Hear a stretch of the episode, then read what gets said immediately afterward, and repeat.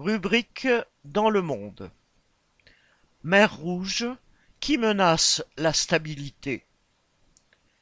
Dans la nuit du 11 au 12 janvier, les avions des armées de l'air américaines et britanniques ont bombardé le Yémen en représailles aux tirs de missiles opérés par les Houthis contre des navires en mer Rouge. Joe Biden a déclaré peu après que les États-Unis et la Grande-Bretagne avaient mené avec succès des frappes contre un certain nombre de cibles au Yémen, utilisées par les rebelles Houthis pour mettre en danger la liberté de navigation.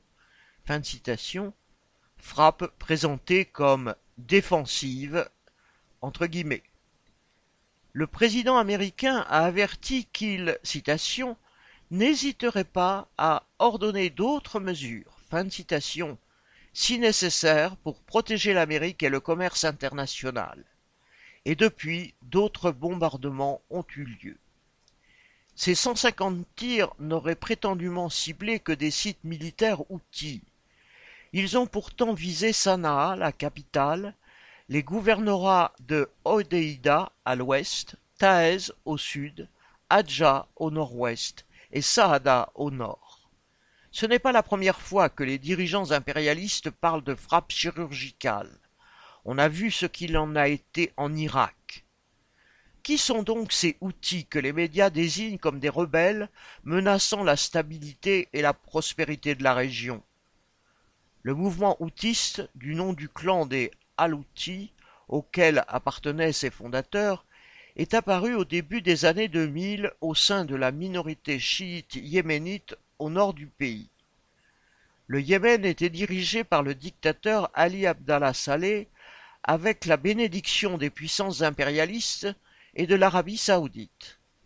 Saleh s'étant déconsidéré par sa corruption, ses exactions et les impôts arbitraires imposés à la population rurale pauvre, le mouvement outiste donna une expression politique et religieuse à ce mécontentement. Après les manifestations du printemps arabe de 2011, Saleh dut laisser la place. Les milices houtistes, rejointes par une partie de l'armée qui avait servi sous Saleh, continuèrent à s'opposer au pouvoir. Début 2014, elles marchèrent sur le sud du pays jusqu'à atteindre Aden, port stratégique qui commande le détroit de Bab el-Mandeb, ce passage obligé du trafic entre l'océan Indien et le canal de Suez. En réaction, l'Arabie saoudite, appuyée par les États-Unis, constitua une coalition militaire avec les Émirats arabes unis pour rétablir à coups de bombe le pouvoir légitime du Yémen. La guerre commencée fin mars 2015 a duré huit ans, fait des dizaines de milliers de morts, provoquer la famine et un chaos régional du fait de la multiplication de bandes armées. Mais l'Arabie saoudite n'est pas parvenue à vaincre le pouvoir des Houthis. Par leurs actions en mer Rouge, ceux-ci entendent protester contre le massacre des Palestiniens à Gaza et en dénoncer les responsables, l'État israélien et son soutien américain. On ne sait quel régime peuvent instaurer les Houthis au Yémen, mais par leur action, ils ne font que riposter à la guerre que les États-Unis et leurs alliés leur font depuis plus de dix ans. Quand les dirigeants impérialistes les accusent de créer l'instabilité dans cette région, ils veulent faire oublier que c'est d'abord eux qui l'ont alimentée.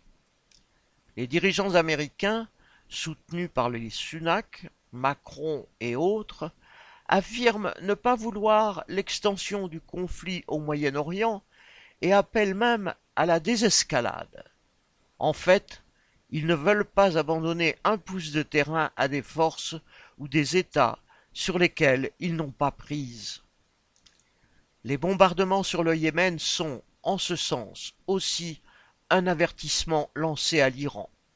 Et la crainte d'un ralentissement du commerce international qui menacerait les intérêts économiques de leurs multinationales incite de toute façon les dirigeants impérialistes à riposter d'abord par les armes, quelles qu'en soient les conséquences. Aline